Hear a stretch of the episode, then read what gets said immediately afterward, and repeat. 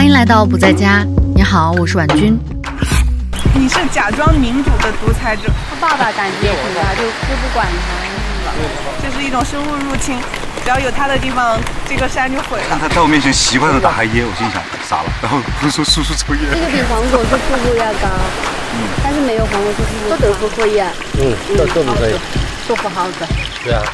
不要推我。你你发给我嘛，师傅。东北没拜拜。哦，知道要吃饭了，开心了。我们也拍个视频吧。昨天我们在贵阳坐好了车，一路经过夏云镇、腰铺镇、镇宁县，往关岭的方向开。我们一直沿着省道开，并不急着赶路。三月是贵州的樱花节，在平坝区的万亩樱花园，围着一圈一圈密不透风的人。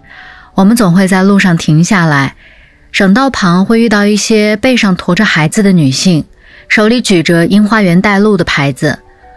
周五的县城学校门口挤满了接孩子的家长。太阳位置变低的时候，我们经过拥有蹦极项目吉尼斯世界纪录的灞陵河大桥。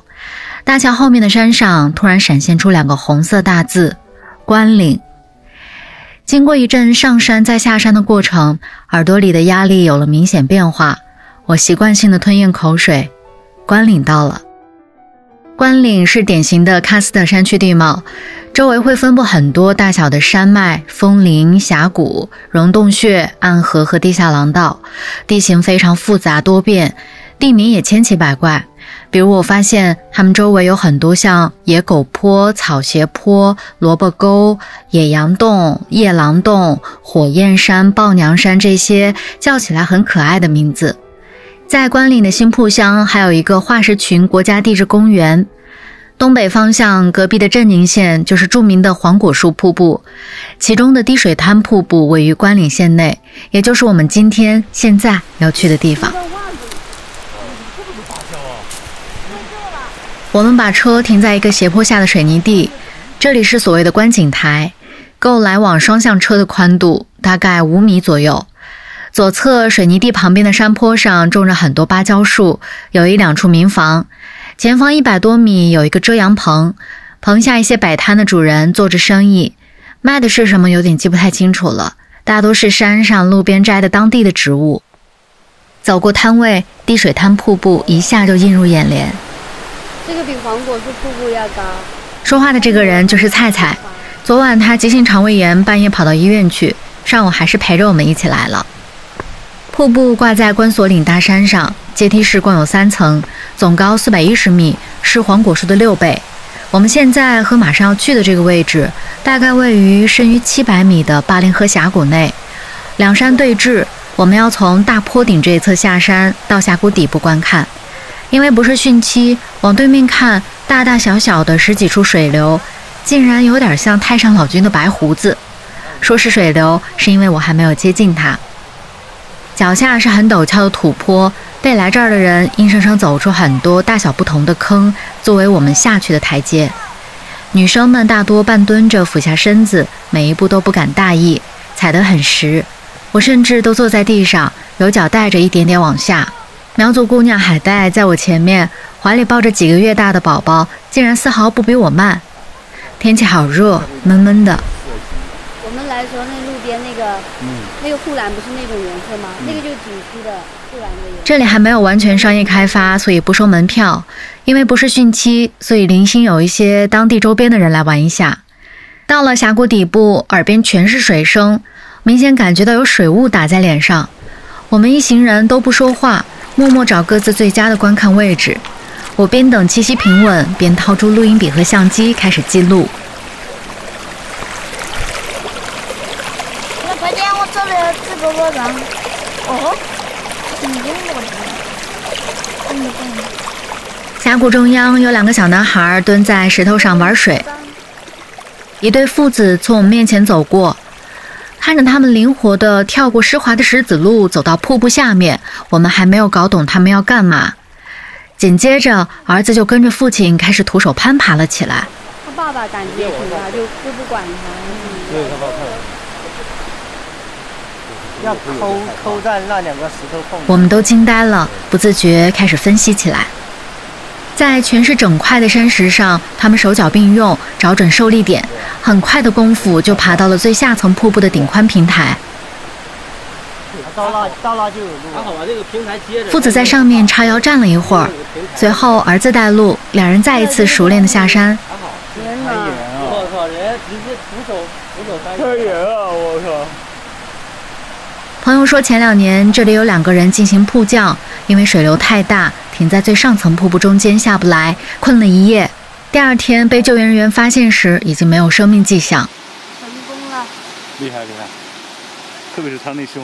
可能是被这对父子刺激到，男生们开始尝试去爬。首先去爬的两位登顶成功后，开始激将我旁边这位。男朋友默契考虑了一下，背着二十多斤重的单肩摄影包就开始冲。我太恐慌了，因为他基本是走平路都会崴脚的人。我侧过去不看，心跳到了嗓子眼儿，关掉录音笔。女生们在给他加油。此刻我心里只有一个想法：这要摔了，怎么跟他家人交代？随后我们开车去了一个旁边的野瀑布，人更少，更幽静。哎，你今天说的这一下就说清楚了，我就觉得这个草感觉。哪怪怪的，就是因为太干了。是的，就莫名的干。是的，而且这边的植被我看都被这种紫荆泽兰都被它占领了，这是一种生物入侵，只要有它的地方，这个山就毁了。真的吗？说话的这个人是苗族姑娘海带，也就是小龙的媳妇儿。她跟我们说，这里的山之所以看起来光秃秃的，是因为一种叫做紫金泽兰的植物。因为繁殖能力太强，是全球性的入侵物种第一名。看这个草到处都是吗？而且它会越长越多，它没有天敌。哪哪个哪个？就这种动物也不吃它。有一群小男孩在深处的小瀑布里跳水裸泳，我们选择在外侧的一个大石头旁休息吃饭。但是我在蜘蛛怕哎。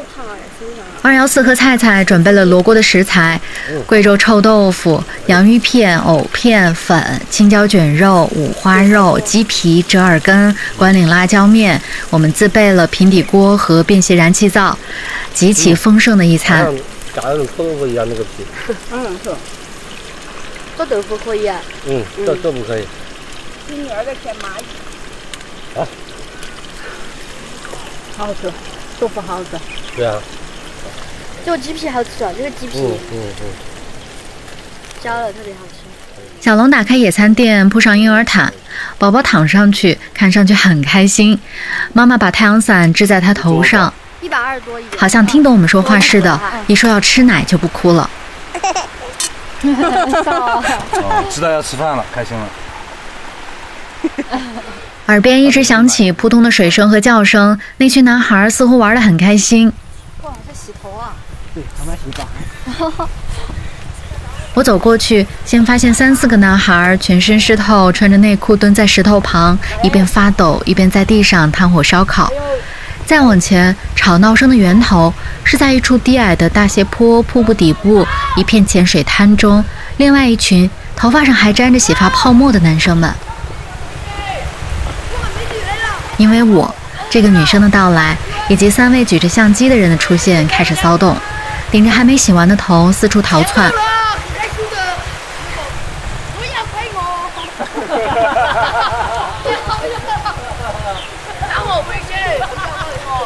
二幺四给他们拍了很多拍立得，其中一个男生站在石头上接过照片，仔细看着。和其他人一样，男孩们非常害羞，边说不要拍了，边要求加微信把照片发给他们。发给我。我过来我能写，没什么。你们不来的话，我还能洗。没吧？前面不洗。快点，我都尴尬。你，你发给我嘛，师傅。可以吧？只有一个胖胖的男孩在水中央，慵懒地漂浮在水面上，闭目养神。旁边还有一瓶可乐。玩够水，吃完饭，他们陆续从我们身旁跑走，骑着几辆摩托车离开了，甚至相约我们下周六见。小妹妹，拜拜。是一群对手机类数码产品了如指掌、学着大人行为的男生们。啊，小伙，你看我拿手机出来，他虽然苹果十一，还懂得很。下午我们离开后，我收到其中一个男生发来的微信，跟线下的调皮不同，他表现得非常有礼貌。打招呼时说：“我是弟弟，姐姐，我怎么没有收到照片？来催我了。照片还有没有了？我们也很开心，谢谢你们帮我们留下一些童年回忆。”我跟朋友说：“你看，他们还是小男孩嘛，很乖。”转头就发现他发了一条朋友圈，一群人在围着喝酒吃烧烤。